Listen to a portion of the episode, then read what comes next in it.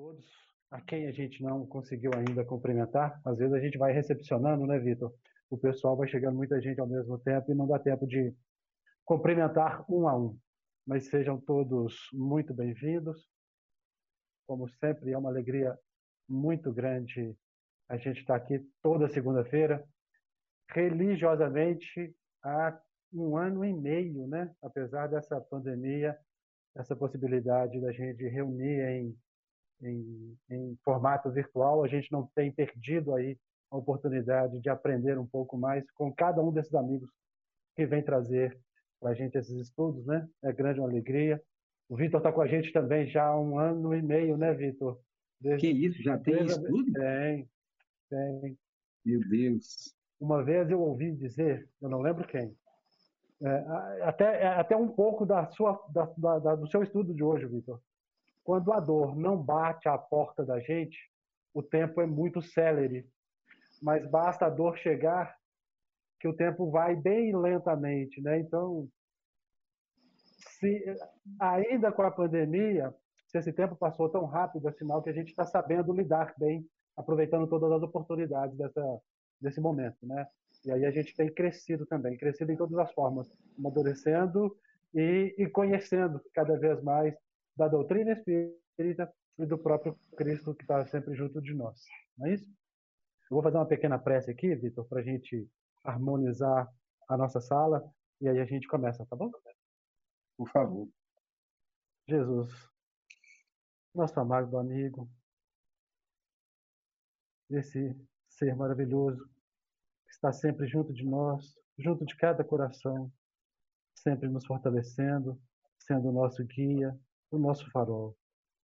Rogamos a Ti, Senhor, as Suas bênçãos, para que o nosso estudo hoje possa ser conduzido com alegria, com felicidade, que ele possa agregar para todos nós um pouco mais de conhecimento, conhecimento que vai nos trazer a reflexão, apagar as nossas ilusões, e nos deixar mais contentes, mais satisfeitos para a nossa jornada do dia a dia. Que esse Cristo, que todos os amigos espirituais, os mentores de cada um, os mentores da nossa casa, a própria Clara de Assis, possa estar com todos, unindo os nossos corações. E que assim seja. Vitor, é contigo, meu amigo. Opa, obrigado, Mauri, pelo auxílio da prece, Boa noite a todos. Muito obrigado por me receber mais uma vez no grupo de DT. Eu já percebi há muito tempo que são pessoas que gostam muito de estudar, levam isso a sério mesmo e têm a disciplina na participação. Então, eu estou aqui agradecido porque é uma oportunidade muito importante para mim. Que por mais que essa pandemia tenha passado assim rápido, muitos processos de automatismo têm voltado aí para pelo menos na minha vida, eu me percebi, falei assim, ó, estou entrando no automatismo de novo, porque a gente entra em rotinas, uma forma de rotina diferente, né? Então, esse momento para nós aqui ele é precioso, porque é uma verdadeira ducha, né? um, um banho que a gente toma aí, que é necessário. E nós escolhemos, o Mauri me auxiliou aí, a definirmos o tema sobre a dor, como grande educadora da humanidade, né, do ser humano. E a Mauri achou interessante, né, Mauri? Porque muitas crises estão acontecendo, o processo da pandemia é, forçou, constrangeu a todo o planeta as pessoas né, se retraírem aos seus lares e analisarem-se, né, terem a própria companhia como a mais constante companhia, companhia dos familiares.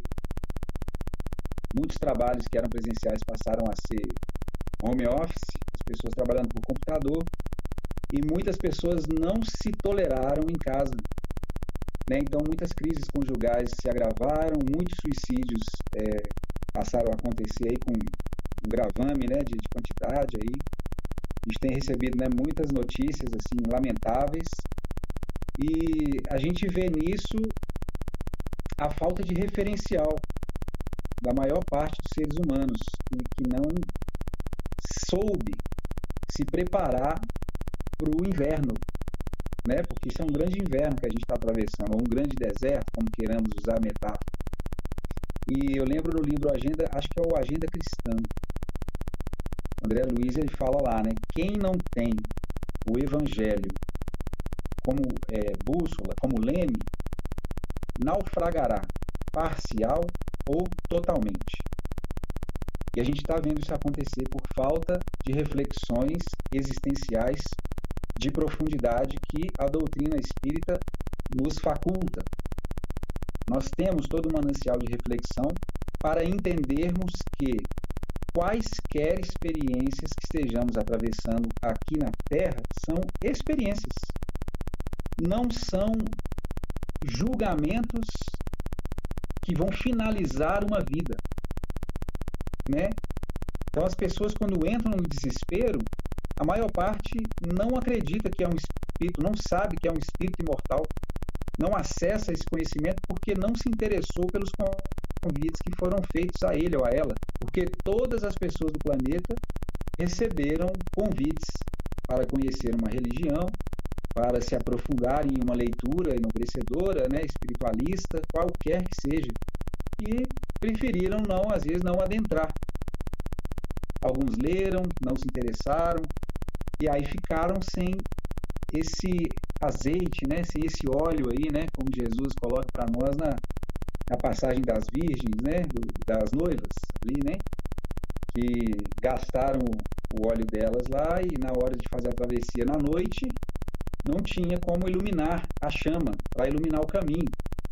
Né? E aquelas virgens prudentes que tinham guardado o azeite para poder alumiar, né, acender o fogo na, na, na, vela, elas tinham. E as outras vieram pedir o azeite delas. Elas falaram: não, não posso dar, porque eu guardei, agora você gastou o seu. Se eu te der o meu, como é que eu vou? Isso é uma metáfora para o processo de autoiluminação. Porque no momento de dor, que é o nosso tema da noite, num momento de traição, de desencarnação de um ente querido, de um desemprego, de um acidente, né, como um acidente físico, uma, uma limitação física, uma enfermidade, é, a pessoa não entender que isto faz parte de uma experiência, mas que tem um fim educativo, se ela não sabe disso, ela se desespera. E ela fica como essa pessoa que não tem luz para caminhar de noite. E a gente, não sei se aqui alguém já fez essa experiência da cegueira, de fechar os olhos e tentar andar dentro de casa. Os nossos irmãos que não têm a visão física, eles se acostumaram a tatear e decoraram os caminhos. Mas se a gente que não está habilitado nesse exercício, que a gente pode até comentar como fosse uma brincadeira, mas a gente sai trombando em tudo. Porque a gente não memorizou, né? não se preparou. Tantos passos para cá, a vida que tem. Né?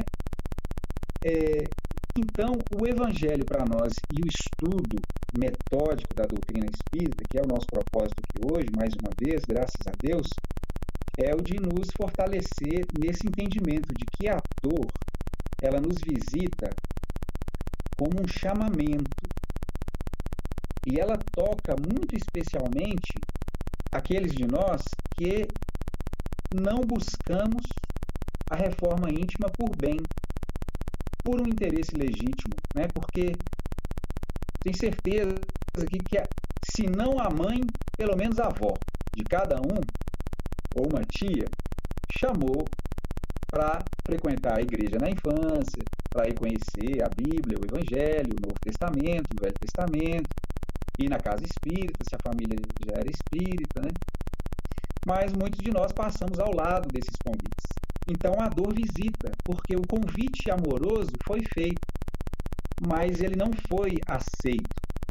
E aí a, o indivíduo segue a vida como ele quer, sem entender que nós temos deveres a cumprir perante Deus, perante a sociedade, perante a felicidade, o bem-estar do outro, e se a gente não entende esses deveres, a gente faz o que quer e pisa em quem for. E aí começa o processo é, da lei de Deus, em que se plantando, tudo dá. Né? A lei de causa e efeito. Então, um indivíduo que está colhendo dores na vida, ele está sendo, na verdade, convidado a refletir o que essa experiência traz para ele, né? Então, nós somos defrontados aí com, com, um quadro doloroso muitas vezes e a gente se pergunta por que, que eu estou passando isso. O desavisado vai falar, eu devo ter jogado pedra na cruz.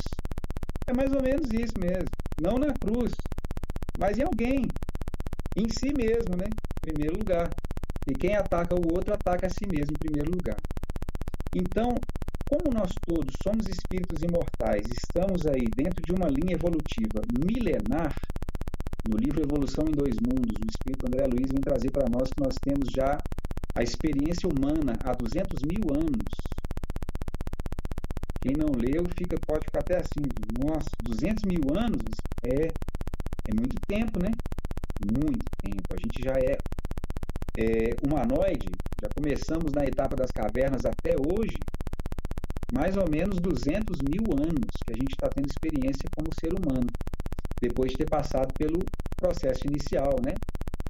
Do princípio inteligente, que forma o pó das estrelas, depois o cometa, depois as algas, depois os animais, né? As plantas, os vegetais, depois os animais, depois chega no ser humano, para depois virar anjo, que é o ser humano aperfeiçoado e desmaterializado nos seus ideais de conquista. Então a gente vai ver aqui que, por ignorância nossa, em muitos lances da nossa vida espiritual arquissecular, nós é, é, mantemos a preferência pela visão materialista das conquistas e não pela visão das conquistas morais, das virtudes. E isso fez com que nós, fazendo de tudo para conquistar a matéria, conquistar a mulher ou o homem desejado, é, a posição política, o status, nós ferimos muitas pessoas. E não há nada, né, não há nenhuma é, falta que nós hajamos cometido que a gente não tenha de ressarcir. O indivíduo ou se não aquele indivíduo, outro em situação semelhante e a coletividade. Né? Jesus nos falou: não saireis daí deste mundo para outro mundo superior, não abandonareis este mundo, que é esta escola, enquanto não houveres pagado até o último centavo. Então a gente veio para cá, recebeu recursos de abundância de Deus, que são as experiências, né?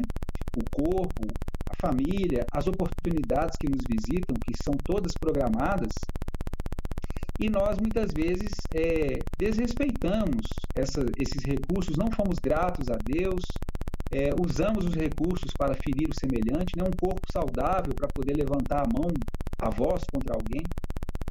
E são faltas que a gente comete. E essas faltas, elas germinam é, em futuros contextos, em futuras circunstâncias, porque é um pensamento que nos acompanha, é uma gravação que a gente realiza na nossa consciência, e essa gravação ela continua emitindo vibrações e elas vão materializando circunstâncias de atração de pessoas semelhantes a nós que nos tratarão como nós tratamos os outros. A gente vai a, a, abranger um campo de sintonia com semelhantes. Então, Dessa maneira, entendendo a lei de Deus também, né, a lei que está na natureza e afeta todos os seres vivos, é, em, em assimilação de frequências simpáticas, nós vamos atrair os espíritos que são afins conosco, né? E isso gera uma multiplicação mental de ideias e de sentimentos, de forma que o que a gente faz a gente é compelido a fazer mais. Então, o desregrado, o ser humano que não se orienta e busca nos excessos das experiências o seu motivo de regozijo, de alegria ilusória do mundo, né? porque a satisfação das, da, da, das sensações é uma alegria efêmera.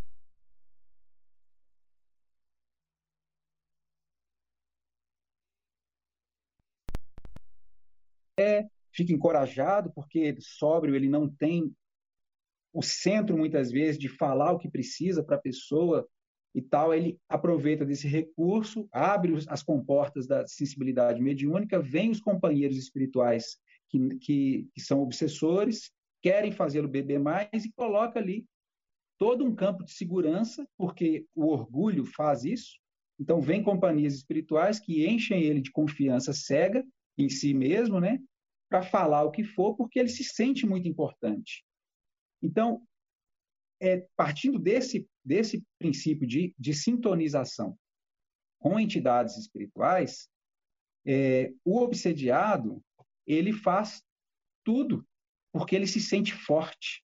E efetivamente, dentro dele, é como se ele não fosse um, mas ele fosse dez, ele fosse sete, que estão interessados em fazer dele um copo onde eles podem saciar a sede deles, no álcool, na bebida, no sexo desregrado, nos excessos, onde o amor não está. O auto-amor, né? nem o amor, nem o respeito, assim nem ao semelhante. Então, o ser humano que não busca uma orientação do que é mais conveniente agir para construir um processo de saúde e de paz interior, ele busca se alegrar em coisas que não são, na verdade, motivos de alegria. Porque dentro desse campo de experimentação, da sensação, é, das paixões né, é, inferiores, e aqui a gente faz uma pausa, porque nem toda paixão é ruim, mas a paixão a gente está colocando como o, o, excesso né, do o excesso das vontades do indivíduo, quando ele se deixa levar em autossatisfação, na sensação material, ele faz o que for. Ele promove o que quiser para ele se satisfazer. Então, é assim que o indivíduo é, seduz a mulher casada, ou a mulher seduz um homem casado, né? ou o homem, o homem, mulher, mulher, enfim, isso não importa, mas tenta entrar e se imiscuir, né? assim, interferir em processos de compromisso alheio, que é o símbolo aí do, do que vai se infiltrando lentamente, silenciosamente, vai fazendo a cabeça, as ideias, pro, propondo e prometendo muitas coisas. Então, vão se semeando muitas é, sementes, muitos grãos mentais nele mesmo e em quem aceita esses convites. Então, aquele que investe como um lobo para desfazer uma família, onde ali há uma mãe de família muito bonita, e, ele, e, e o chefe muitas vezes deseja, porque ela é funcionária, e ele quer satisfazer, vai lá, entra ali, promete mil e uma coisas, aos poucos ela, que é fraca, aceita, e aí pronto, fez-se um compromisso. Esse indivíduo que faz essa atitude, que somos nós, né? No nosso passado ou no nosso presente, na vida presente em um passado recente, mas agora a gente está sabendo um pouco melhor e conseguindo fazer um exercício de discernimento. Esse indivíduo que, é, que foi um lobo, nós quando fomos lobos ali atrás, plantamos na nossa consciência essa história. E essa história ela nos atormenta, porque a lei de Deus é clara dentro de nós, do que a gente deve fazer e o que a gente não deve fazer. Na hora de, de fazer uma má ação, a gente sente, a gente escuta. Não faça isso. Mas às vezes o indivíduo vai lá e faz. Então ele sabe que ele se comprometeu e começa a carregar um fardo. E aí, de má ação em má ação, os fardos vão se multiplicando dentro de si. Aí é interessante que no Evangelho tem um texto, eu não lembro, até nem, nem foi esse texto que eu preparei, mas eu lembrei aqui agora, né? Tem uma passagem lá que ele fala assim: a taça da iniquidade transborda. É como se ele falasse: olha, você está colocando na sua taça que você está bebendo, é, de gota em gota, veneno, que é uma taça, taça da iniquidade. Ela está transbordando, ou seja, a consciência está fervilhando. E essas gravações que nós temos dentro de nós, elas recontam e reprisam essa história para nós mesmos. Daí vem muitas perturbações de sono, de pesadelo, de espíritos que vêm jogar e relembrar essas histórias porque eles querem que a gente lembre e aí eles podem usar porque cresce o complexo de inferioridade na criatura e ela começa a entrar nos processos dolorosos íntimos, que são os processos psicológicos, de ansiedade, porque o espírito sabe que ele está perdendo oportunidade há muitas reencarnações, ele ainda não quer se emendar, e ele continua fazendo o jogo da, da iniquidade, e aí ele vai somando, vai somando. Chega uma hora que o corpo físico, nos auxiliando, ele absorve essas energias e expele. Então, vem as enfermidades. Às vezes, a gente está ali num, num, num, campo de profissional, né, num campo de negócio profissional, e essas emanações que saem de nós estão sendo per, per, é, absorvidas vibracionalmente, não conscientemente, mas vibracionalmente e inconscientemente, pelos companheiros de negócio. É aí quando, de repente, o, o chefe ou um colega faz uma intriga porque não foi com a nossa cara. Porque dentro de nós a gente está vibrando iniquidade. Eu posso não falar nada, ninguém pode saber nada da minha vida. Eu mesmo posso não saber, pode ter, seja coisa da vida passada. Mas está dentro da gente até hoje, porque isso. Quem é, que, quem é que vai apagar isso? Somente o amor, quando nós compreendermos o que é isso. Jesus nos deu a senha, né? O amor cobre uma multidão de pecados. Então, essa taça, taça de iniquidade nós temos todos a nossa consciência está bastante afetada. E hoje a gente vivencia alguns reveses na vida. Então a gente às vezes é traído. O Amauri me deu um texto muito interessante aqui, que eu vou ler só.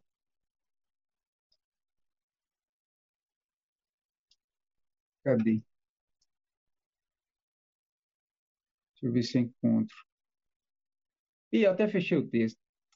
Mas, enfim, são essas situações. Nessa vida a gente vê traições, né? pessoas muito próximas a nós, pessoas queridas a nós, que a gente nunca julgou que fosse capaz de fazer uma decepção para nós, é ela mesma que faz. Né? A gente é ofendido, às vezes, por uma pessoa que a gente sempre ajudou.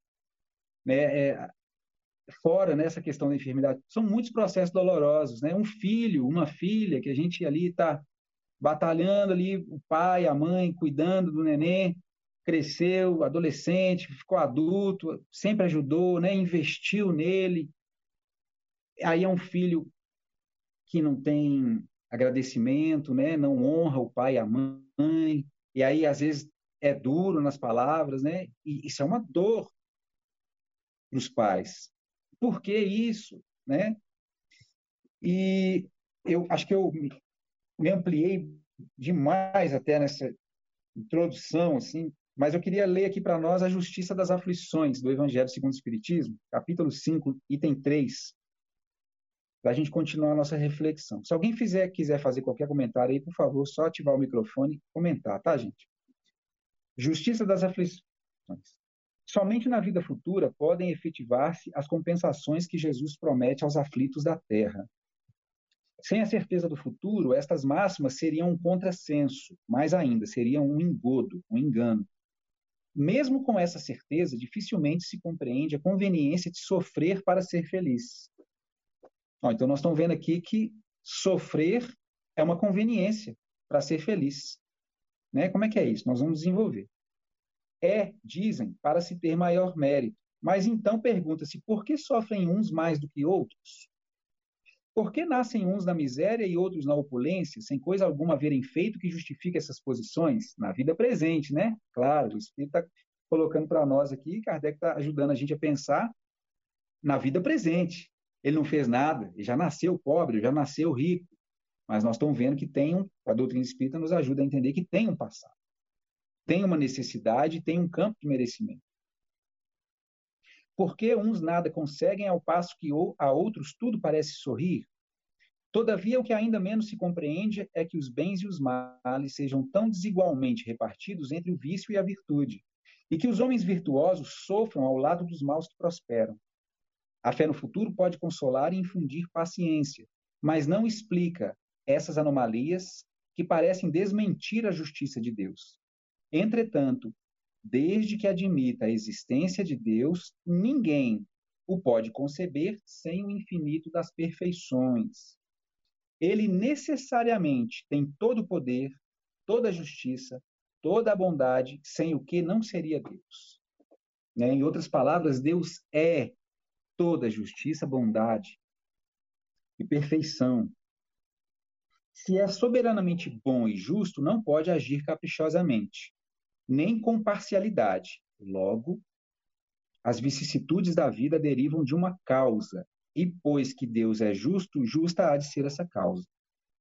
Isso o de que cada um deve bem compenetrar-se. Por meio dos ensinos de Jesus, Deus pôs os homens na direção dessa causa, e hoje, julgando-os suficientemente maduros para compreendê-la, lhes revela completamente a aludida causa por meio do Espiritismo, isto é, pela palavra dos Espíritos.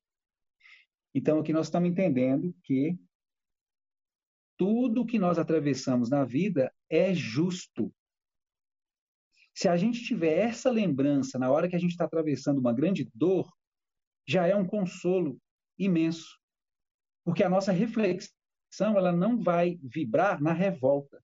Porque quando a gente entende que é justo, embora a gente não saiba a causa, a gente, quando estuda a doutrina espírita, entende várias causas e vários efeitos pelas obras dos livros. E eu trouxe aqui algumas lições, alguns exemplos para a gente. E é, e é, muito incrível que quando a gente lê as obras básicas e as subsidiárias, né, principalmente as de Emmanuel e André Luiz, a gente vai se situando nas entrelinhas das histórias. Tem contos do Humberto de Campos, né, páginas do Emmanuel, do André Luiz, que a gente pega e fala assim: nossa, essa história é bem a minha. E uma coisa fala lá dentro, como, brilha como uma verdade, é a luz que está se fazendo dentro de nós. Porque a gente está interessado em entender o nosso processo, para que nós saiamos das nossas dores para que a gente possa compreender o processo e aproveitá-lo e não reclamar dele. Então, a invigilância se revolta, mas a vigilância busca orientação. E esse exercício, gente, eu confesso para vocês, ele deve ser diário, porque eu vou, vou confidenciar aqui que agora meu neném fez um ano anteontem. Nosso filho aqui fez um ano anteontem, a gente fez a festinha ontem. E são tantos cuidados em, em cuidar de uma criança, quem é pai sabe, a Mauri tem três aí, ou quatro, né, Mauri? Já me contou, três filhos. É, meu Deus, a gente não dorme direito.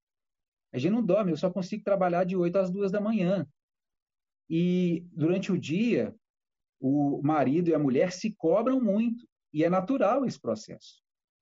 E isso é cansativo e a gente acaba entrando em processos de, de, de corrida, de automatismos mesmo. Então, eu me vi pela primeira vez em mais de 20 anos não fazendo preces todo dia, do jeito que eu fazia.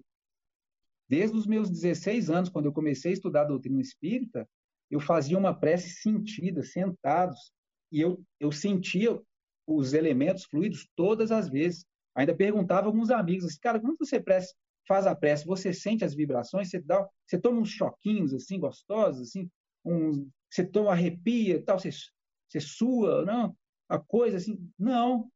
Nossa, cara, que interessante. Como é a experiência da prece para cada um de nós? Porque eu sempre senti. Mas isso aí agora nesse um ano que o nosso filho está fazendo agora, eu eu estou tão cansado e isso é invigilância minha. Eu me deixei levar pelo sono e às vezes eu não faço prece. E eu tenho notado como eu tenho ficado irritado muitas vezes. Ou seja, eu perdi a minha proteção. Quando a gente não faz a prece, a gente entra num campo de vicissitude, muito comum à nossa condição espiritual. Mas quando a gente tem a. Só abrir a janela aqui. Quando a gente tem a educação, a disciplina mesmo de ler todo dia e fazer as nossas preces todos os dias, a gente se protege e eu estou vendo agora, assim, confidenciando para vocês assim, tanto que eu tô frágil assim nisso.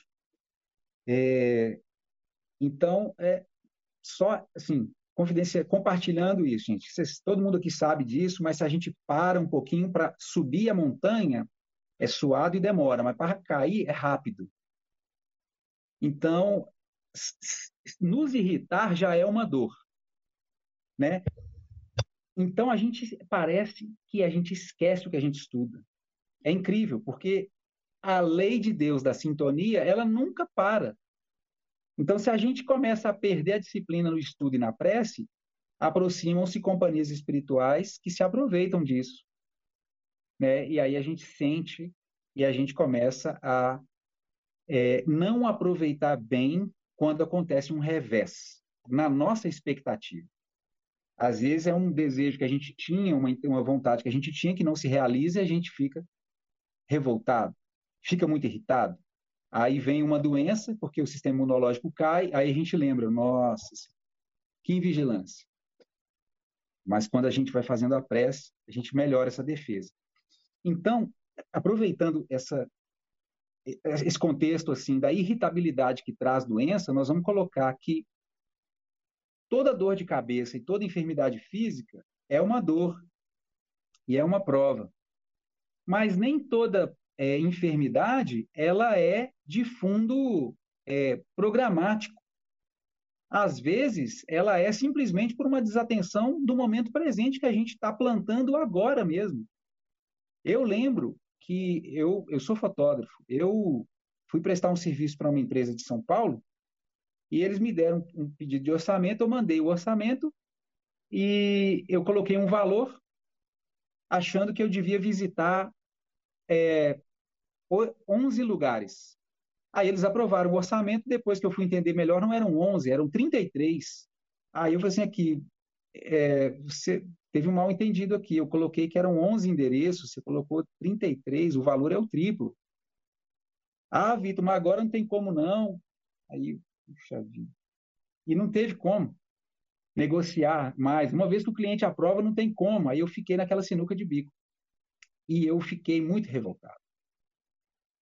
E essa minha revolta, essa minha raiva, fez meu sistema imunológico cair. Eu desenvolvi é, um processo de gripe e de sinusite, dor de cabeça, que eu não tinha há anos. Aí eu vi como eu estou invigilante. Como eu estou invigilante. É um processo do agora.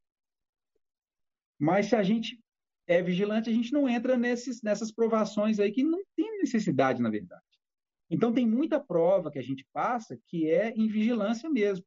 Outras estão programadas, outras a gente pediu. Né? Então, são vários tipos de situação. No livro Céu e Inferno, no item 13 da, do Código Penal da Vida Futura, nós vamos ver Kardec trazendo para nós antes do 13 terceiro.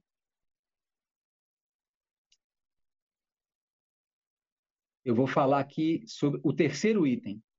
Não há uma única imperfeição da alma que não importe funestas e inevitáveis consequências, como não há uma só qualidade boa que não seja fonte de um gozo, a soma das penas é assim proporcionada à soma das imperfeições, como a dos gozos à das qualidades. A alma que tem dez imperfeições, por exemplo, sofre mais do que a que tem três ou quatro. E quando essas dez imperfeições não lhe restar mais que metade ou um quarto, menos sofrerá. De todas extintas, então a alma será perfeitamente feliz. Também na terra, quem tem muitas moléstias sofre mais do que quem tenha apenas uma ou nenhum. Pela mesma razão, a alma que possui dez perfeições tem mais gozos do que outra menos rica de boas qualidades. Aí aqui eu vou confidenciar também a experiência própria desse necessitado que vos fala. É, eu tinha conseguido erradicar do meu vocabulário os palavrões também há 20 anos. E eu voltei a falar esse ano. E isso foi outro fator que foi me levando para a crise de irritabilidade, porque é em vigilância. e de repente a gente solta um palavrão, pronto, aí vem o obsessor, vem as companhias e, e multiplicam isso dentro da gente. Então, quando eu li isso aqui, eu falei assim, olha, eu tinha conseguido me isentar de uma imperfeição, que é o, o vocabulário. As palavras né, eu, também não eram muito excessivas, não, viu, gente? Era só de leve, assim. Mas é, qualquer uma, na verdade, ela é uma manifestação de um, de um sentimento de irritabilidade que a gente deve calar dentro da gente. Então, é invigilância quando a gente não silencia e põe para fora, né? A gente vomita. É, né? O Chico falava que toda a gente deve ser terminal de trevas. Então, quando a gente não é terminal de trevas, mas a treva que nós ainda temos dentro de nós, que é a revolta, a irritação, né? A, o, o, desejo não satisfeito, quando isso acontece, a gente manifesta, pronto. Então, a gente está veiculando treva. E isso traz funestas consequências. Então eu li aqui e falei assim, puxa vida, né? A gente acha que já realizou algum progresso, mas é muito fácil a gente escorregar e voltar para as velhas atitudes. Por bobagem. E as velhas atitudes, elas estão nos rondando sempre, porque é como aquele o joio que é idêntico ao trigo, que a gente tem dentro da gente, a gente não arrancou de todo ainda não. E, e os nossos companheiros é, espirituais do nosso passado, com quem a gente errava junto, eles querem que a gente volte para o lado deles. Então, eles ficam né, nos convidando e insuflando pensamentos. Então, é uma luta dentro de nós. Essa luta é de todo ser humano. E essa luta, ela é dolorosa. Porque ninguém sabe o que passa dentro de cada um, a não ser ele mesmo e Deus, e o próprio e o mentor dele, né? mas a gente tem toda a ajuda para a gente vencer isso. Basta que a gente mantenha uma disciplina e um contato diário com esses amigos espirituais, para que a gente possa aurir na referência do, do pensamento elevado e não do pensamento inferior, que é a nossa condição. Então, veja, eles estão nos convidando a subir, mas nós ainda estamos em condição inferior. Nós somos espíritos inferiores, né? a gente deve ser é, é, muito claro com a gente mesmo para a gente não se enganar, para que a vaidade não nos tome conta. Porque quando a gente começa a estudar a doutrina espírita e compreende muitos lances da vida, é, e pela mediunidade a gente consegue perceber coisas antes de acontecer, o desavisado ele vai se inflando com uma vaidade, achando que aquilo ali é um poder dele, não é. Né? Então, a gente está em condição de inferioridade, deve estar muito atento com as nossas imperfeições. E lá no item 13 terceiro, Kardec vem trazer assim, sobre os castigos, né, as provas, as expiações, as dores que nos visitam, né, as traições, a enfermidade, a morte física de alguém, a desencarnação, é, o abandono, a duração do castigo depende da melhoria do espírito culpado. Nenhuma condenação por tempo determinado lhe é prescrita. Olha só, então elas não têm tempo determinado. Elas podem ser é, rápidas, se a gente se melhorar rápido. Nenhuma condenação por tempo determinado lhe é prescrita. O que Deus exige por termo de sofrimentos é um melhoramento sério, efetivo, sincero, de volta ao bem. E essa frase ela é perfeita para uma lição que eu trouxe do livro. Ele foi psicografado por espíritos diversos. Esse aqui foi pelo irmão X, está no livro Aulas da Vida, Ô, ô Mauri, até que hora que nós temos mesmo? Até 20h45. Perfeito. Então, temos um tempinho ainda. Eu vou ler aqui é. para nós, gente. Esse é um dos textos que eu selecionei. Veja só como um processo doloroso ele serve de defesa contra a obsessão. E o título é esse: Defesa contra a obsessão. Muitas vezes a gente vai se revoltar com uma doença mas essa doença muitas vezes ela está servindo como uma defesa para nós. Então, se a gente tem essa lição aqui, por exemplo, dentro de nós, se a gente lê e guarda na hora que a gente atravessa uma dor, uma doença, por exemplo, que é o caso em pauta nessa história, a gente pode situar essa possibilidade para nós, em vez de falar, por que, estou passando por isso, tal, né? Então ela diz assim, ó, Humberto de Campos, doía ver o irmão Maurício Tesse prostrado na crise aguda de artrite reumatoide. Orava, sofria, esperava. A dor espraiava-se de um dos joelhos entumecido, assaltando o corpo. Acompanhando-lhe a mãezinha desencarnada, Dona Etelvina, que nos fora devotada amiga na terra, partilhávamos a oração, enquanto a equipe de enfermeiros espirituais atuava com recursos curativos do nosso plano de ação. Fim da tarefa de auxílio, ergueu-se a velha amiga e perguntou respeitosamente ao dirigente da turma: Meu amigo, posso, na condição de mãe, saber por que motivo tanta demora a definitiva recuperação do meu filho? O interpelado disse apenas: Sem dúvida. Aqui está o registro das reações dele nos últimos dias. E aqui é muito interessante, gente, porque ele pega um, com a exatidão de um técnico no setor de trabalho que ele é próprio, ele pega uma pequena folha de papel em que foi possível Humberto de Campos e outros espíritos imediatamente ler algumas indicações sobre aquele espírito que estava com artrite reumatoide. Anotações simples e expressivas que se interrompiam justamente no dia da nossa presença no quarto humilde. Ou seja, isso que ele tem, nós temos também um, papelzinho, são fichas. Todos nós temos fichas das nossas atitudes. E elas são guardadas, né? Aí diz assim: Maurício Tesse, 36 anos no corpo físico. Doença, providencial. Fase, experimentação. Mérito individual por serviço à comunidade até os primeiros sintomas da moléstia. Nenhum. Ó, se ele tivesse tido algum mérito, o quadro já seria outro. Motivo: defesa contra obsessão e loucura. Auxílio a receber: socorro em bases de magnetismo curativo somente para sustentação de forças orgânicas e alívio controlado até melhora espiritual positiva. Histórico: os amigos e benfeitores do interessado, residentes nas esferas superiores, depois de lhe endossarem a presente reencarnação, observaram-lhe a tendência para estragar de modo completo a oportunidade recebida. Ou seja, era um companheiro que estava perdendo a reencarnação. Ele ia sair, ele, ele entrou pelo berço como um devedor e ia sair pelo túmulo como um, um devedor de maior soma. Isso é estragar a oportunidade recebida. Preocupados, solicitaram seja ele mantido em condições enfermiças. Olha só, gente. Isso aqui veio do alto. Os mentores dele, preocupados com ele, pediram para mantê-lo doente. Conforme os remanescentes das dívidas kármicas que ainda carrega no extrato corpóreo.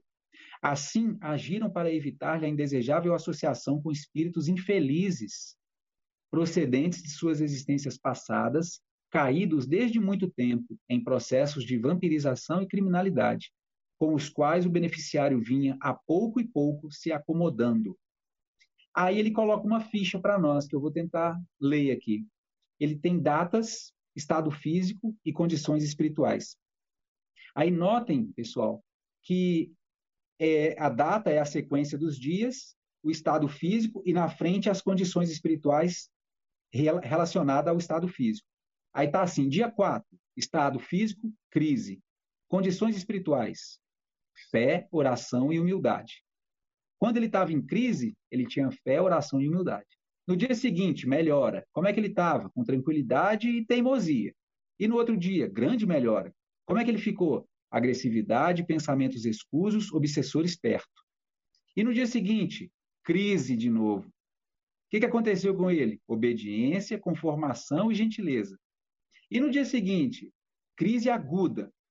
Estado elevação moral, prece. Doeu. Quando doeu muito, ele, socorro, Senhor, Deus me ajuda. Porque quando a dor aperta, a gente lembra de Deus. Né? Socorro. Mãe, por favor, faz uma prece para mim, a sua prece que é boa. Né? A mãe dele já tinha desencarnado, mas ele estava lá, mãezinha, me ajuda. E no dia seguinte, Outra crise aguda. Qual é que é o estado dele? Nobres promessas de serviço ao próximo, altura mental. Melhora, bom humor, rebeldia. Grande melhora, intolerância, ideias menos dignas, obsessores atraídos. Olha aí, ó. Quando a doença visita, a dor visita, a gente pede ajuda e a ajuda vem, a gente melhora intimamente. Intimamente, mas exteriormente não. Então é um processo que é, é diferente mesmo. O exterior, que é o corpo, que o corpo é exterior a nós, né, que nós somos espírito, nós não somos o corpo. O corpo ainda é o exterior. Quando ele está muito, às vezes ele está mal, dentro, dentro da gente a gente pode estar tá muito bem. Agora, quando o lado de fora fica bom, às vezes dentro da gente a gente piora. E se a gente é espírito imortal, o que, que é mais importante para nós, a matéria ou o espírito? E a gente vai ver lá na, na, na, na categoria dos espíritos, que o Kardec coloca para nós no, no livro dos médiuns, que os espíritos inferiores, eles são materializados nas suas buscas. E os, e os espíritos mais avançados, eles são mais espiritualizados no seu modo de viver. Então, mesmo com uma doença, o espírito, o espírito né, reencarnado, ou não, mas espiritualizado, porque também no plano espiritual o perispírito tem doença, né? mas o ser que é o interior, o íntimo, a consciência, nós, espíritos, se a gente está em contato com Deus, a gente está bem. Não importa muito se a gente está com dor ou não, ou com doença ou não, ou saúde. Importa estar em contato com Deus. E essa prece, e essa vigilância, e o obrar e fazer o serviço ao, ao, né, em nome do bem aos semelhantes. Né? Vigiar a nossa linguagem, vigiar os nossos pensamentos, porque mesmo em silêncio a gente está entrando na vida do outro por vibrações que podem fazer bem ou mal. Então, a gente discernir isso Aí vamos voltar aqui para o Maurício Tessi. Quando ele teve grande melhora, ele entrou de novo em desequilíbrio, obsessores no aposento. E no dia seguinte, nova crise. Como é que ele ficou? Sereno.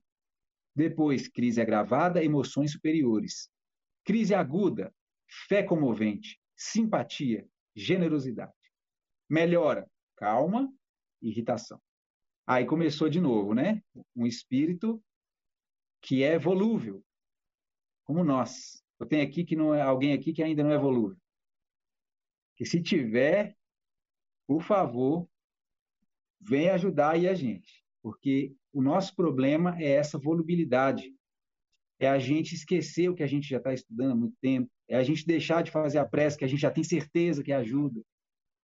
É isso é a nossa fragilidade, é o nosso momento presente. Então, nosso amigo ele teve melhora, ele ficou irritado de novo. Quando ele tem outra grande melhora, pensamentos inconfessáveis, obsessores próximos. Grande melhora, obsessores dominando.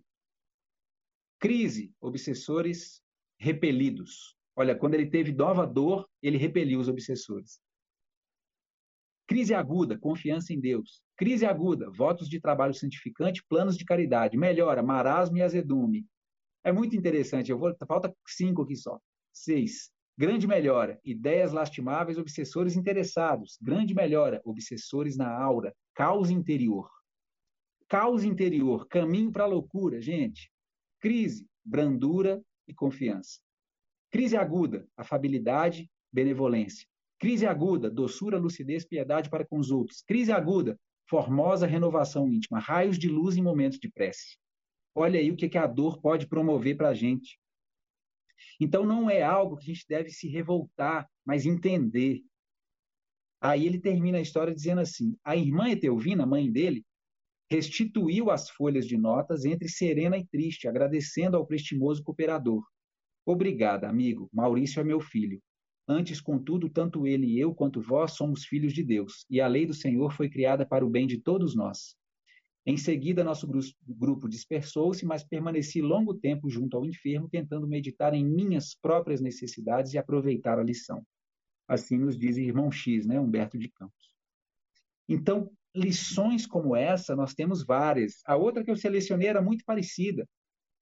Dizia de uma mãe, também no plano espiritual, que vinha pedir auxílio para o filho doente. Ela tinha dois filhos, é, aí ela vai, encontra um, um, espírito protetor e pede a ele: Eu gostaria de pedir saúde, restituir a, a saúde do meu filho, que ele é prostrado na cama, ele não tem muita força. E a gente sabe, né, gente? Está aqui no livro Consolador, pergunta, deixa eu ver se eu encontro ela aqui, ó, 102. Podem os espíritos amigos atuar sobre a flora microbiana nas moléstias incuráveis, atenuando os sofrimentos da criatura? Resposta: as entidades amigas podem diminuir a intensidade da dor nas doenças incuráveis, bem como afastá-la completamente. Se esse benefício puder ser levado a efeito no quadro das provas providenciais, sob os desígnios sábios e misericordiosos do plano superior. Então, toda dor tem propósito. E ela é passageira. E ela pode ser curta se a nossa melhora, como diz lá no Céu e Inferno, item 13 do Código da Vida Penal, for rápida, séria, efetiva, sincera. A gente sai dos processos dolorosos, porque a prece, essa benevolência que o nosso irmão visitou nos momentos de dor, se a gente conseguir manter esse foco da prece é, para pedir ajuda, a ajuda vem e ela vem dentro de nós, né? A doutrina espírita, ela, ela é um consolador prometido. Ela não tira a nossa dor, ela nos ajuda a atravessá-la. E nós conseguimos diminuí-la.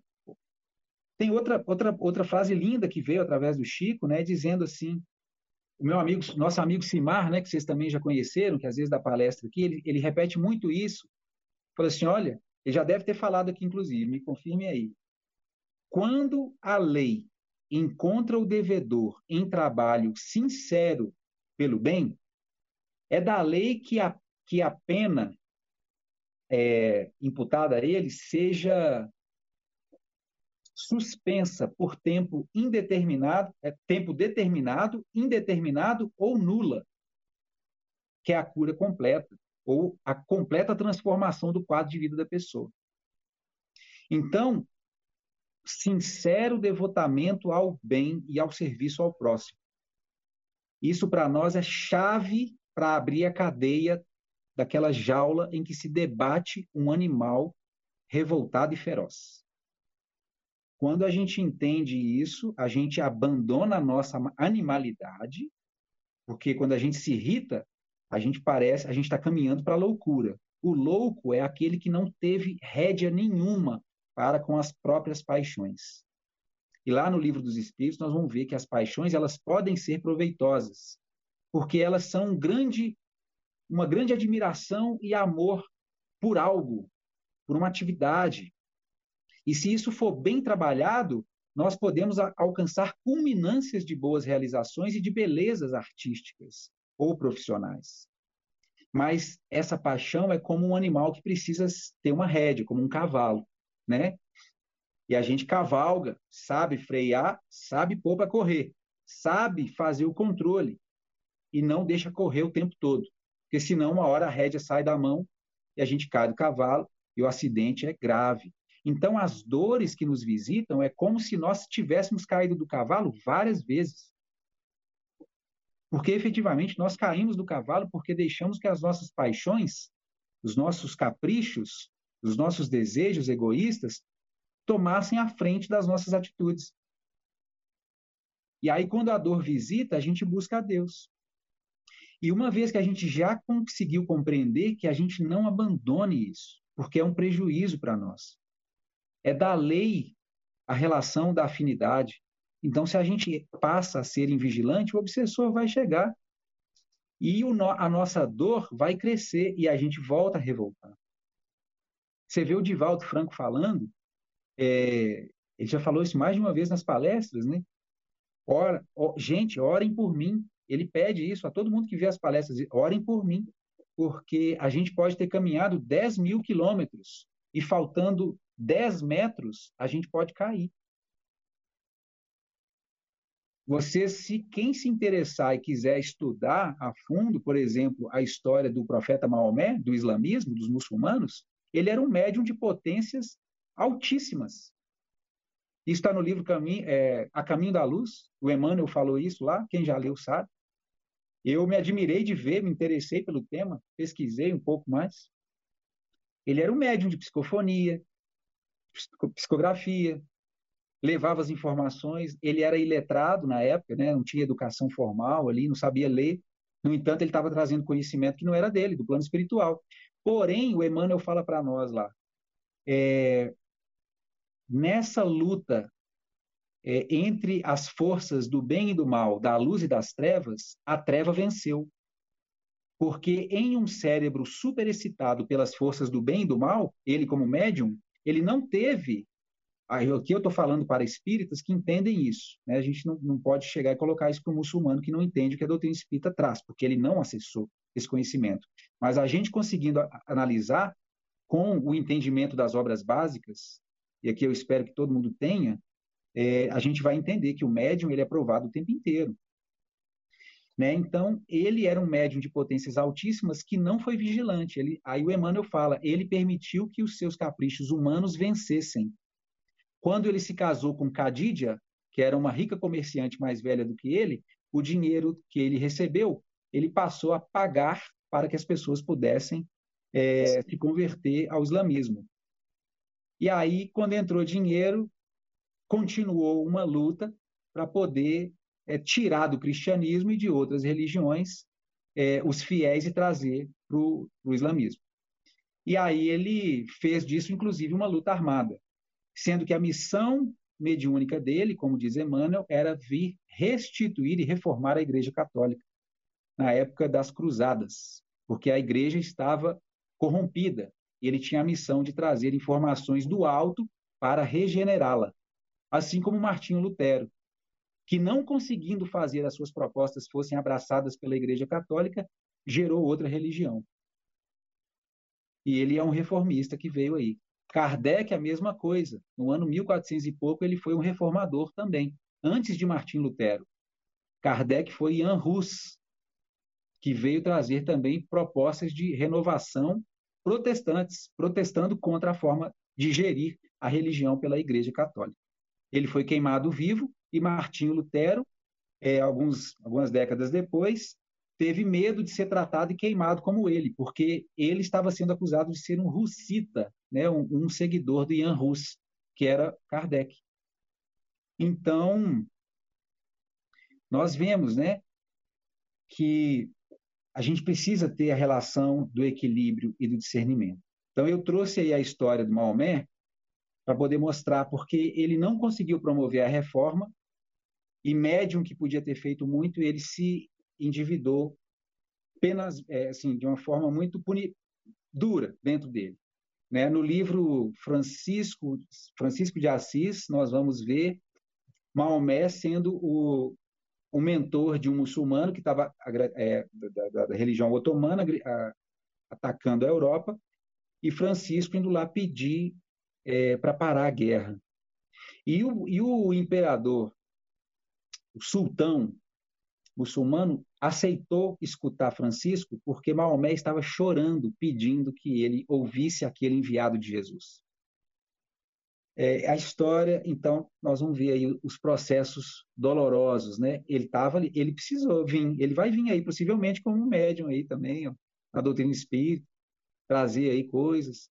Nós vamos ver o processo doloroso de Judas, que se enforcou, né? Apesar de ter sabido saber muito, foi vigilante, deixou também que a, a animalidade crescesse, as paixões humanas, né, a ambição crescesse dentro dele. Ele atravessou uma faixa de 1.500 anos para se perdoar do que ele fez com Jesus, tendo se redimido como Joana d'Arc, né? Isso também está nas obras de Humberto de Campos.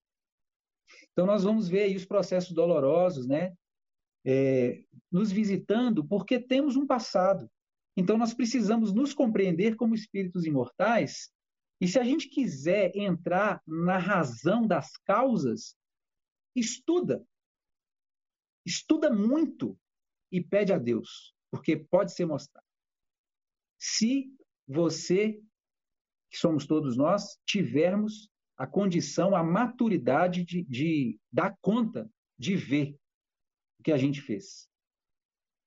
Para isso, quem trabalha em reunião mediúnica está caminhando é, para desenvolver essas percepções. E quem tem interesse em participar de reunião mediúnica, que não precisa ser médio ostensivo, conversa com a maioria aí na casa de vocês, estuda e pega com afinco, porque na reunião mediúnica tem médios de sustentação, que são os que vão entrar num trabalho de prece e vibrações. E eles são necessários. E pouco a pouco, ao longo do tempo, um médium de sustentação pode se tornar um médium ostensivo. Isso acontece. E, e, foi o meu processo. Fiquei 20 anos em reunião mediúnica. Depois é que eu passei a psicofonar também. Tenho uma amiga que, com 63 anos de idade, começou a psicofonar também. Então, está dentro de nós toda a condição é, de desenvolvermos essa sensibilidade mediúnica também. E com isso, a gente consegue compreender o processo da dor na nossa vida. Por que ela nos visita e qual o motivo, assim, qual, não o motivo mais, né? Por que é o motivo e a, o, o objetivo dela. Então a gente vai perguntar a Deus assim, por que, por que, que isso está acontecendo? Eu passei também aí há algum tempo, né? Tive um, um divórcio antes do meu, eu me tornei noivo novamente ontem, pedi ela lá de novo, estou aqui, ó, feliz, graças a Deus, com o nenenzinho. Vamos nos casar semana, semana que vem, não, final do ano que vem, se Deus quiser. Mas eu tive uma experiência. Divorciei depois de sete anos e eu perguntei a Deus por que, que está acontecendo. Eu perguntei durante meses, mas no final eu pedi de novo, que eu pedi muitas vezes, eu vi na prece. E no dia seguinte eu vi outra cena de 400 anos atrás. Aí eu falei assim, nossa, isso ajuda a passar pelos processos. A gente consegue atravessar assim, os processos dolorosos da vida com resignação. Então, essa resignação a gente alcança com instrução. E a gente é ajudado o tempo inteiro, cada um dentro da sua condição. Então a gente vai atravessar muitos momentos aí que a gente basta abrir um livro para poder mover muita coisa dentro de nós e de repente a ficha cair e a gente mudar de vibração assim, ó, de uma hora para outra. Ou a gente faz uma prece na hora de dormir pedindo uma resposta: como atravessar esse deserto? Como atravessar essa noite do abandono, da desencarnação de um ente querido, da, né, de um filho, de uma falência financeira, seja lá o que for. Vamos buscar no Evangelho, nas obras, como viver isso e não desesperar, porque, né, porque o desespero leva para o suicídio, leva para o caos, leva para o roubo, né? Então não precisa desesperar, é uma experiência que vem nos educar. Então a gente vai pedir a Deus instrução, a gente não está sozinho.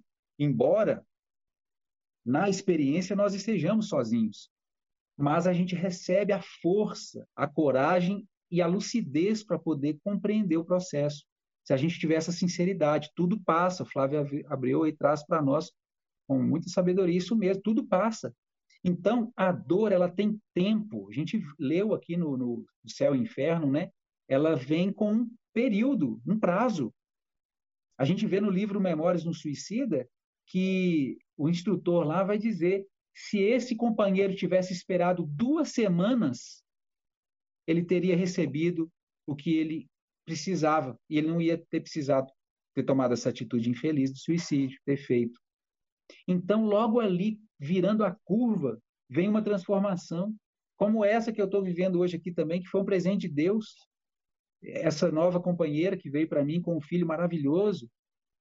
Então, é, é um presente mesmo. Eu disse assim, gente, esse caiu do céu, assim, de uma forma que a gente nem imagina. A gente não sabe nunca o que está ali na frente para nós.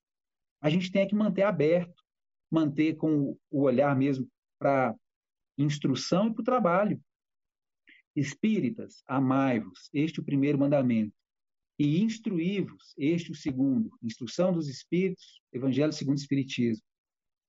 Então, esse esforço ele deve ser constante, para a gente não cair no processo doloroso, mas a gente compreender. E está tudo na nossa mão. Hoje está muito fácil, gente.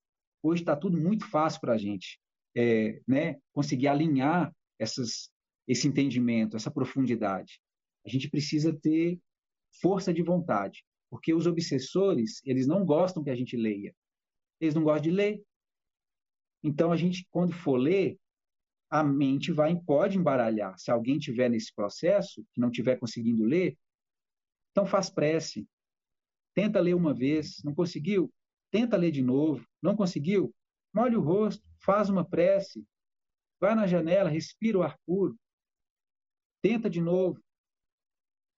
Quando eu era adolescente, que eu estava atravessando as minhas perturbações de sono e de pesadelos e, e de, de perseguições espirituais, eu tive que fazer isso aqui muitas vezes. É ler dez vezes para tentar conseguir ler uma página. Às vezes você ficava 15 minutos para sair de um parágrafo. Porque a cabeça, ela realmente fica muito assimilada às companhias espirituais que eram nossos amigos de delinquência no passado. Então, a gente, para fazer esse esforço de desligar, é um cabo de guerra. E a prece nos faculta a força para poder subir. Subir. Então a gente vai puxar a corda do escalador, né? Porque já teve gente que subiu, prendeu os ganchinhos, né? E está lá dando a corda para nós, a segurança. Então a gente sobe. E não parar de subir. Porque senão a gente rola e aí aquela dificuldade volta toda de novo. E eu sei que todo mundo aqui sabe, compreende isso, que já teve momentos de muita lucidez e centro, e teve outros momentos também que a vida material exigiu tanto que ficou tudo difícil de novo. Mas a gente não precisa desesperar. Se a gente já conseguiu vencer alguns desafios, a gente dá conta de vencer muitos outros. Então a dor, lembrando, né, que a dor, ela é uma amiga, ela é uma proteção contra a obsessão, ela é uma forma de exaurir a nossa consciência de fardos morais, né, de pesos conscienciais, em que a gente muitas vezes quando está num processo de dor física, a gente faz mais prece, a gente se ilumina mais, então tem toda uma compensação. E acho que deu para assim, né, dar uma pincelada assim no tema em vários vários pontos aí. Se alguém quiser fazer alguma pergunta, estou aí, o tempo já chegou também ao termo, né? Eu agradeço a todos. Muito obrigado e desculpe qualquer coisa aí, viu, gente? Bacana. Bacana demais. Esse é um tema que a gente ficaria aqui horas debatendo, né, Vitor? É, é, é, interessante. A gente sempre tem esse movimento de, diante da dor, a primeira coisa, né, questionar Deus, por que eu, né? Quando a gente não percebe o nosso passado, o tanto de coisa que tem lá. É, engraçado, né? Assim, você foi falando e eu vou, eu vou escrevendo algumas coisas aqui. É, Espírita, amai-vos, o primeiro mandamento e o segundo, instruí-vos. É necessário que a gente compreenda isso, né? O amor é a essência de tudo, mas a instrução também nos abre oportunidade de entender as razões desse sofrimento, né, Vitor? Uma outra coisa, assim, até rapidinho, só para falar, né? É, um caso, a sogra está aqui, ela vai saber do que eu estou falando. Um amigo, é, um amigo teve lá uma doença que veio tirar ele do, do consumo excessivo do álcool. E aí, o que, que ele fez a partir do primeiro momento que ele se curou? Voltou, ah, voltou a beber. É. Voltou a beber. Né? Curou. Né? Natural, e aí, é normal. Na dor, né? a dor, a gente vê muito isso. Né? A pessoa está ali buscando aquele remédio alopático para corrigir aquilo que está incomodando, para depois voltar à normalidade e fazer tudo errado de novo, né? Quando a gente, quando a gente perceber que essa dor, na verdade, é amiga nossa, né? E que vai ali é, limitar os nossos erros, a gente vai ter dado um passo grande na correção daquilo que a gente traz, né? Desses 400 anos que você viu para trás aí, de um erro cometido lá e que agora reflete aqui na frente, né?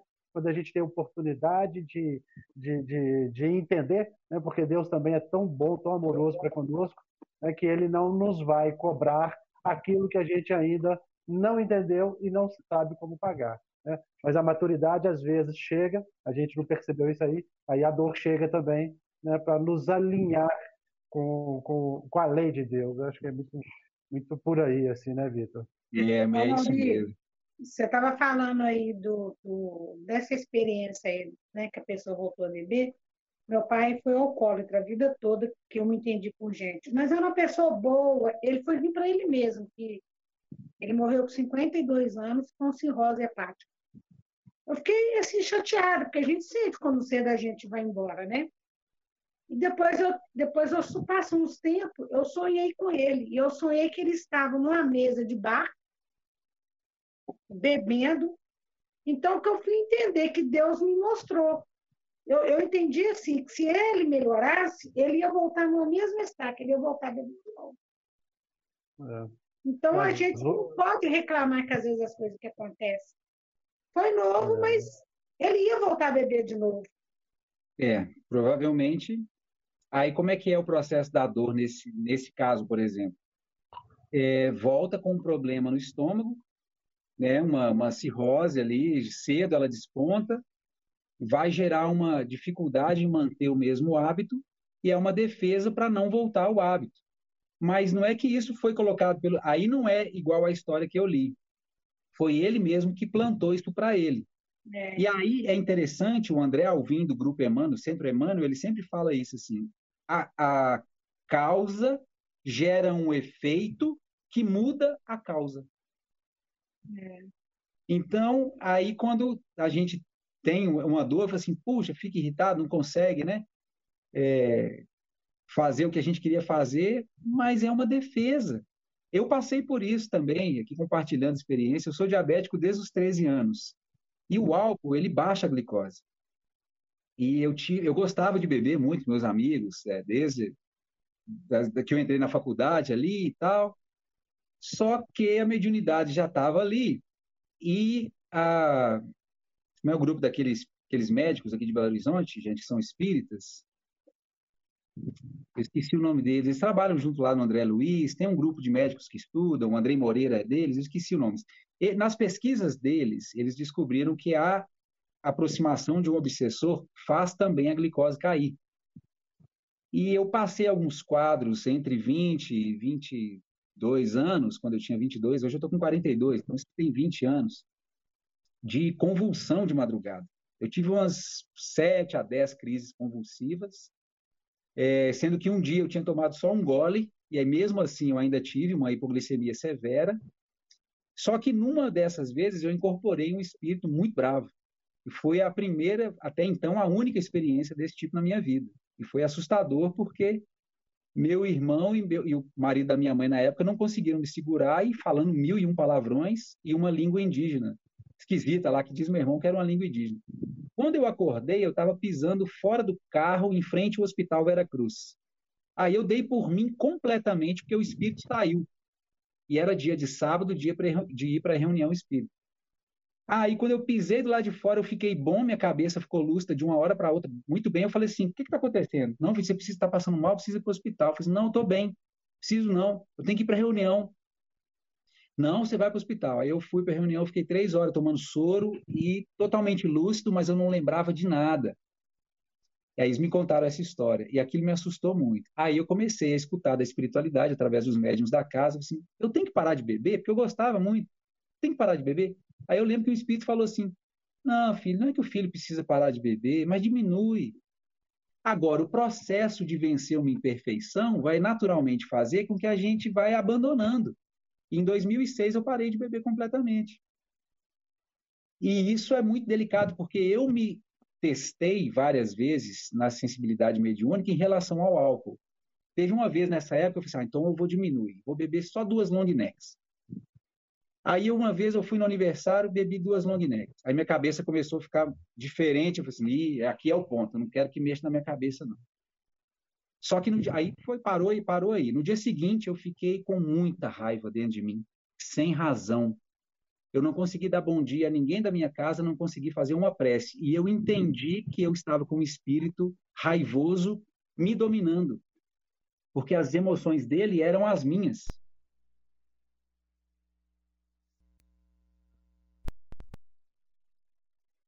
Aí eu assustei de novo, assim, é, o negócio é sério. Aí, uma, aí ainda foi uma outra terceira experiência. Fui num coquetel de um cliente, bebi um gole de cerveja, fiquei bêbado. Minha cabeça fez assim, eu comecei a embolar a língua, eu falei assim, não, não faço isso, mano, acabou. Acabou, parou aqui, porque a coisa é séria. A coisa é séria. Eu não quero perder o controle sobre mim mesmo. Aí eu parei mesmo. Aí foi em 2006 que eu parei. Vocês verem como é que a coisa é delicada. Há três anos eu fotografei um músico que no camarim do Sesc Palladium me chamou para fazer parte da confraria, onde eles bebiam uma, uma taça de um golinho de uísque para poder fazer o show. Aí eu, não, não, eu não bebo, eu trabalho, nem falei que eu não bebia de nada, eu não bebo, senão eu vou perder meu reflexo, eu não posso. Aí fiquei só fotografando. Mas eu fotografei com a alegria de um profissional que estava fazendo o trabalho dele, e isso foi suficiente para eu ficar bêbado. Vê se pode, Mauri. Eu subi no Sesc Palladium e eu estava arrastando meu pé e falando embolado, eu não bebi nada. Aí eu, pelo amor de Deus, Senhor, eu parei lá e fiz uma prece assim, Senhor Jesus, por favor, eu estou aqui como um profissional, preciso fazer meu trabalho, eu tenho um resultado a entregar, eu preciso do meu, do meu reflexo, da minha atenção, acolhe esse irmão que está necessitado, que caminha comigo, pois eu sinto nas suas necessidades, na sua fragilidade. Acolhe, liga dele, por favor, porque eu preciso estar aqui 100% lúcido e sóbrio. Eu acabei a prece, ó, na hora desligou. Aí eu fiquei bom de novo. Então, gente, nós vamos passando assim por experiências que lá atrás a gente não sabia, mas éramos dominados do mesmo jeito, porque a gente vai em todo boteco, você vai ver aí amigos nossos sendo médiums de espíritos é, transviados aí, loucos, falando qualquer coisa. Então, é a experiência que eles estão fazendo. E os espíritos superiores permitem, Deus permite, porque é do livre-arbítrio. Quando a dor visita, que você tem umas coisas que eu dei isso para de diabetes, porque ela conseguiu me fazer uma reforma que se não fosse ela, talvez eu não tivesse saído do álcool, não. Eu tomo, é. eu tomo 12 injeções por dia, eu sou muito disciplinado. Faço seis testes no dedo e seis doses de insulina todo dia. E agradeço a Deus. Minha melhor amiga. E tá ótimo. Graças a Deus. Na época da Cleópatra lá não vivia, não. Na época do Kardec, quem vivesse três anos ganhava uma medalha de honra da farmácia. Eu já estou vivendo aí há 29 anos. Então, ó, graças a Deus, nós temos hoje medicina para agradecer. E é bênção divina. Perdão porque eu alonguei demais. Que isso, é sempre muito bom. Gratidão. E oportuno também gratidão. conhecer as experiências. Bacana. É, é, só só para fazer um fechamento, eu parei de beber há 31 anos atrás. Até 2015, se eu sentasse no boteco com você, Vitor, e com o outro que bebesse, a, a, a sensação do outro eu, eu absorvia. E eu ficava tonto. E embolava a língua. Então, assim, tinha que ficar prestando muita atenção para não deixar me envolver por aquela sensação que estava lá no bar. Hoje eu, não, hoje eu consigo desligar, mas até pouco tempo, né? 2015 tem seis anos. Não era possível, não. Embolava, Graças a Deus. Embolava a língua. embolava a língua. Muito legal. Alguém mais, gente, quer trazer alguma coisa ou a gente pode fazer o fechamento? Bacana. Vitor, então, aquela proposta de sempre do amigo que traz o estudo para a gente fazer a prece de encerramento, se puder. Beleza, claro, vamos lá. Bacana. Vamos fechar os olhos, respirar profundamente. Agradecer, Deus, muito obrigado, Senhor, por essa oportunidade de nos reunirmos aqui em Teu nome, porque te buscamos, porque já acordamos para a Sua existência, que nos promove a nossa existência. Agradecemos a Jesus por ser o médium da sua realidade, que nos fez entender a sua bondade, o seu amor, a sua perfeição, deixando conosco o exemplo de uma mente correta, corrigida, trabalhada, lapidada, como nós que estamos sendo lapidados, e que a feição do diamante bruto, a receber os entalhes do profissional que vai burilando, recebemos marteladas da vida, pedradas, que são a limpeza das nossas arestas, o arrancar das nossas imperfeições, e isso dói, mas é bom, porque a gente vai se lapidando, refletindo a luz com mais tranquilidade, mais pureza, e vamos nos tornando mais belos. mais leves, mais pacíficos, ao ponto em que teremos plena condição, Mestre Jesus, de estarmos em um barco pequeno, no meio do oceano, uma tempestade assustadora, e ainda assim temos a fé que o Senhor nos ensinou e essa tempestade vai passar. Porque ainda na tempestade o Senhor andou sobre as águas, estava acima das confusões terrenas. Nos ensina, Mestre Jesus, a cada dia, através da doutrina espírita que nos consola e nos ilumina, a caminharmos acima das mundanidades, dos desejos mundanos, dos convites de ilusão, das alegrias vãs, efêmeras, pueris, infantis, com que muitos irmãos nossos se matam por um pouco mais de papel amoedado, ou de uma pedra que brilha, ou de uma carne nova, em desejos obscuros e egoístas.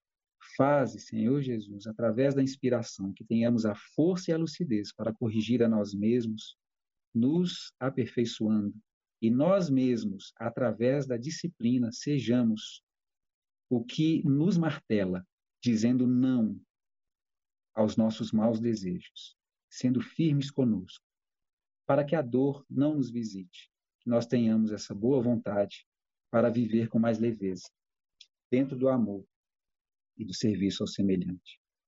Muito obrigado, Mestre Jesus, abençoa cada um, ampara cada um aqui deste grupo, que partilha seu tempo, seu coração, sua boa vontade, e aos nossos familiares, encarnados e desencarnados, nossos companheiros do passado que nos testemunham, que eles possam também receber as bênçãos deste momento e compreender o nosso esforço e que eles sejam convidados a caminhar conosco neste mesmo objetivo de redenção. Nós agradecemos e pedimos luz às nossas famílias, nossos bairros, nossas cidades, nosso planeta. Muito obrigado, que assim seja. Graças a Deus. Que assim seja, graças a Deus.